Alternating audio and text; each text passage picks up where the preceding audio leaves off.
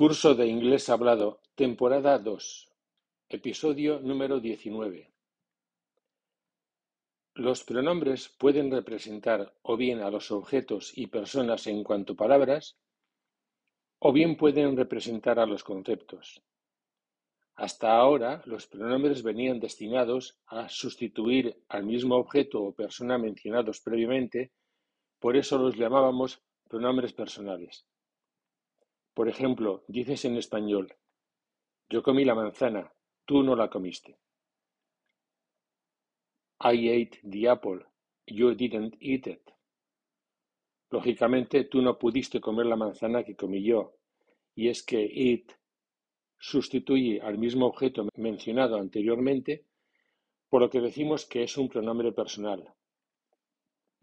Lo mismo ocurre con el resto de los pronombres personales. I, me, they, them, she, her, he, him, we, us, etc. Ahora vamos a intentar sustituir a los conceptos. Contrastemos con el ejemplo anterior. Yo comí una manzana. ¿Comiste tú una? I ate an apple. Did you eat one? Preguntar esto es posible porque no se trata de la misma manzana o en general no se trata de sustituir al mismo objeto o persona, sino a un objeto correspondiente al concepto anterior. Y es que one sustituye al concepto, no al objeto. Por lo tanto, llamamos a one pronombre conceptual. Puedes globalizar el uso de este pronombre en la sección trescientos cinco del libro Curso Concluyente de Inglés. El término pronombre conceptual no existe en la nomenclatura gramatical. Lo creamos ahora para apartar al alumno de la idea de pronombre personal. Creemos más exacto hablar de pronombre conceptual que de pronombre indefinido porque la alternativa a la palabra personal no es la palabra indefinido, sino la palabra conceptual. Así que adoptamos el término pronombre conceptual para describir la misión de esta palabra, aunque puede llegar a definirse o determinarse. Como vimos en el episodio 13, one se comportará material y formalmente como los nombres. Puedes consultarlo en el libro Curso Concluyente de Inglés, sección 313, letra F. A diferencia del número one, que debe llevar acento fuerte, el pronombre conceptual one debe llevar acento medio a no ser que vaya acompañado de which o de the same, en cuyo caso debe llevar acento fuerte. I only have one, not two. Tengo solo uno, no dos. Acompañado de which lleva acento fuerte. Which one do you want? Which one do you need? Y acompañado de the same también lleva acento fuerte. The same one. Which one do you need? The same one. Veamos cómo se estructura este pronombre conceptual tanto en aseveraciones positivas como negativas. Tengo un coche nuevo. I have a new car. También él tiene un coche nuevo. He has a new car too. También él tiene uno. He has one, too. Fíjate que no he dicho he has one, sino he has one, too. En negativos. No tengo una casa. I don't have a house. Tampoco él tiene una casa. He doesn't have a house either. Tampoco él. He doesn't either. Tampoco él tiene una. He doesn't have one either. Como te dije hace un momento, hasta ahora los pronombres venían destinados a sustituir al mismo objeto o persona citados primeramente, por lo que se denominaban pronombres personales. Ahora, sin embargo, el pronombre sustituye al concepto y te repito que por eso lo llamaremos pronombre conceptual. Un detalle a tener en cuenta. Observa en español. Busco las botellas que están vacías contrapuesto a busco botellas que estén vacías. Repito, busco las botellas que están vacías, contrapuesto a busco botellas que estén vacías. En inglés, busco las botellas que están vacías. I'm looking for the empty bottles. Busco botellas que estén vacías. I'm looking for empty bottles. Por cierto, te recuerdo que no existe el look for, que son palabras independientes, que for es una preposición inclusiva generalizada que incluye el verbo find y que no es lo mismo lo que le ocurre al inglés que lo que a ti te ocurre con el inglés. Que como en tu pueblo decís que eso es buscar, asocia las dos palabras. Pero esas dos palabras no están asociadas. Son independientes. No son una unidad. No son un verbo compuesto. Son un verbo más una preposición. A este propósito consulta el episodio número 11. De la misma forma que one sustituye a un singular, some sustituye a un plural o a un nombre no numerable, funcionando some como pronombre conceptual indefinible y one, ambos con acento medio, como pronombre conceptual definible. Esta es la razón por la que some no admite calificativos. One los admite, ya que el concepto puede mencionarse en distintos estados o formas. Al contrario, por definición, el pronombre personal no admite determinantes porque ese pronombre personal ya encierra todas las características y particularidades del objeto o persona mencionados. Te pongo un ejemplo en el que one va acompañado de un adjetivo. Nosotros tenemos un buen coche. También él tiene uno bueno. We have a good car. He has a good one too. Al ser el pronombre conceptual some indefinible y no admitir calificativos, si estos son necesarios, es decir, si son necesarios los calificativos, one o bien ones en plural se hace cargo y some deja de ser conceptual convirtiéndose en el artículo indefinido some con acento débil. Veamos un caso. Dice el personaje A. I did some easy problems. Contesta el personaje B. I did some too. Some tiene acento medio. Es decir, yo hice unos problemas que eran fáciles. Y contesta B. También yo hice algunos. I did some easy problems. I did some too. Y contesta C, pues yo hice algunos que eran difíciles. I did some hard ones. Ahora Sam tiene acento débil. Pero el Sam que utilizó B, I did some too, tiene acento medio. Y el Sam que dice C, pues yo hice algunos que eran difíciles, I did some hard ones, tiene acento débil y es un artículo indefinido.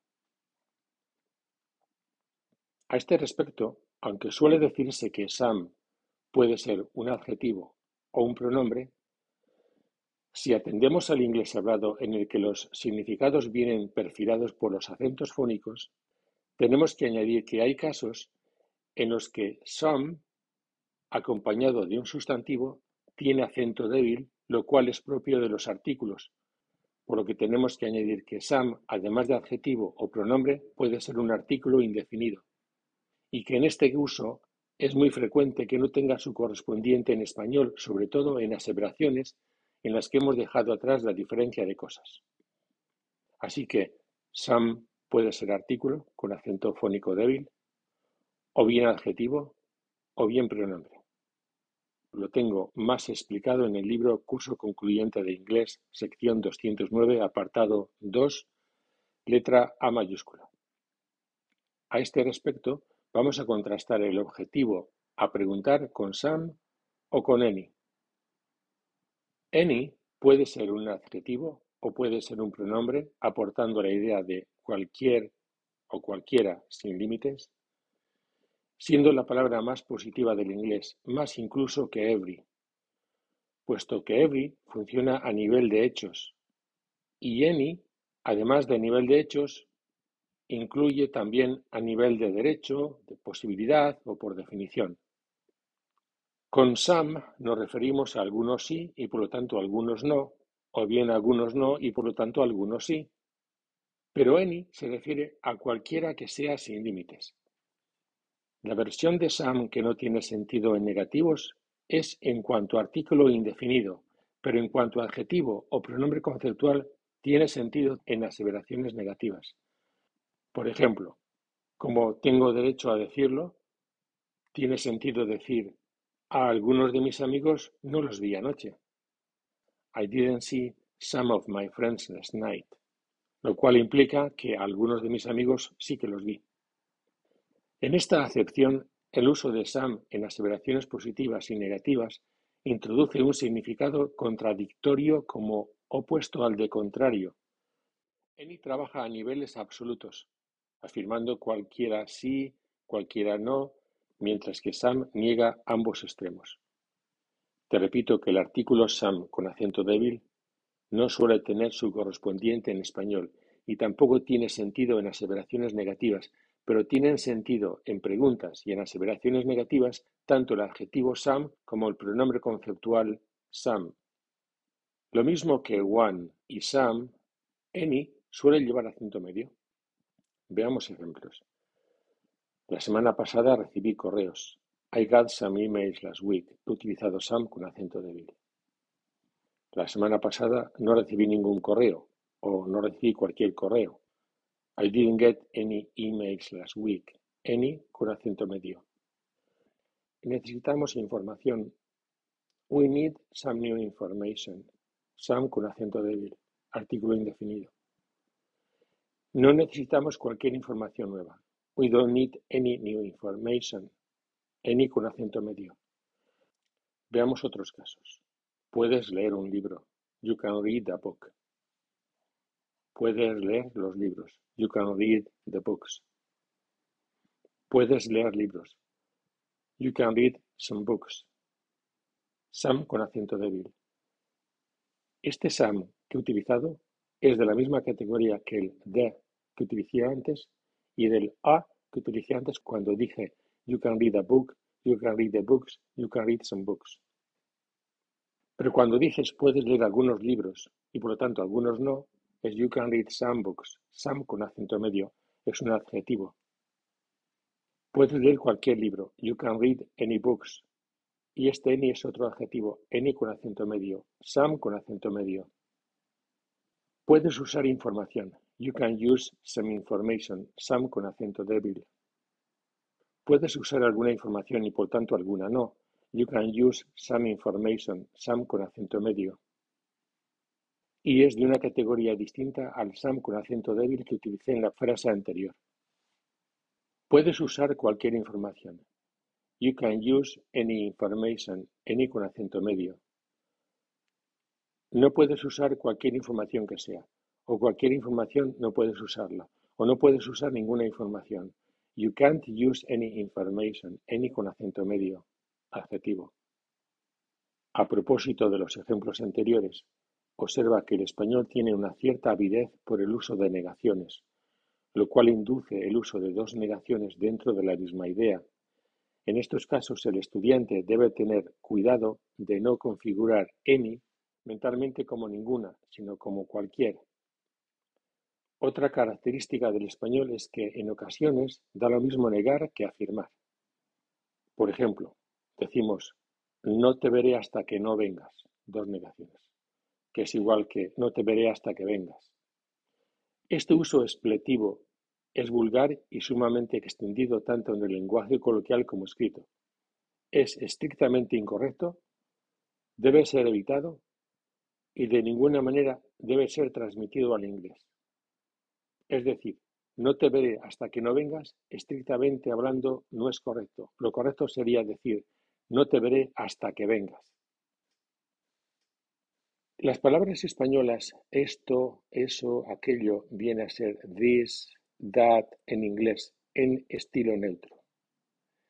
Y en español, este, esta, ese, esa, aquel, aquella viene a ser this one, that one en inglés. Veamos un caso. Tengo tiempo libre. También él tiene. I have some free time. He has some too. Some con acento medio. Sin embargo, I have some free time. Some tiene acento débil y es artículo indefinido.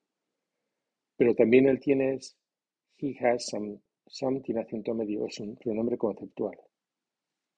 Observa que en el ejemplo la expresión española también él tiene es válida al distinguir el español entre el verbo tener y el verbo haber, lo cual no ocurre en inglés, porque el inglés necesita el pronombre some. De no ser así, he has two se entendería como también el a o bien como él tiene dos. Por fin, si recurrimos al recurso in, on, at o cualquier otra preposición para expresar ubicación, como te expliqué en el episodio 13, nos encontraremos con el hecho de que en casos algunos adverbios de lugar o de tiempo acaban siendo usados determinando el pronombre conceptual y por lo tanto con la función de adjetivos. Allí te puse el ejemplo I don't need the things that are on the table o más breve I don't need the things on the table I don't need the stuff on the table, que aplicado al pronombre conceptual sería I don't need the ones that are on the table I don't need the ones on the table. No me gustan los de este libro o no me gustan las de este libro. I don't like the ones in this book. No me gustan las de los sábados. I don't like the ones on Saturdays. Tanto el profesor como el alumno deben ser sumamente cuidadosos porque estos conceptos engloban una inmensa cantidad de detalles encajados que pasan desapercibidos a la mayoría de los tratados de aprendizaje de inglés, para lo cual en las clases efectivas disponemos de ejercicios especiales de sistematización. Otra advertencia que quiero hacerte es que en este podcast, en casi todos los episodios, el lenguaje está resultando bastante comprimido. Y es que hay tanto que decir que sería eterno explicarme más. Tú debes suplirlo escuchando los episodios o leyendo los textos publicados una y otra vez. No te conformes con escucharlos una vez. Probablemente no es suficiente. Hay en lenguaje más bien literario una estructura frecuente que se desarrolla al revés, y que da paso a toda una rama del árbol que es el inglés. Como también ocurre en el lenguaje coloquial en aseveraciones que más bien encierran una exclamación o una impresión, las desarrollaremos en el siguiente episodio 20. De esta forma, a la vez que atendemos a una realidad recurrente, te vas acostumbrando al lenguaje más retórico. Antes de despedirme hasta nueva comunicación, te ruego que, si tienes dudas, me escribas al correo julio.ihpe.gmail.com. Igualmente, si percibes que este podcast es interesante, comenta sobre a tus amigos. O quizás si estás interesado por nuestra franquicia o nuestras clases con el método completo. Incluso para trabajar con él puedes acceder a adquirir el método completo tanto en versión estudiante como en versión profesor. En todo caso, puedes conseguir información adicional en nuestra web www.ihpe.es.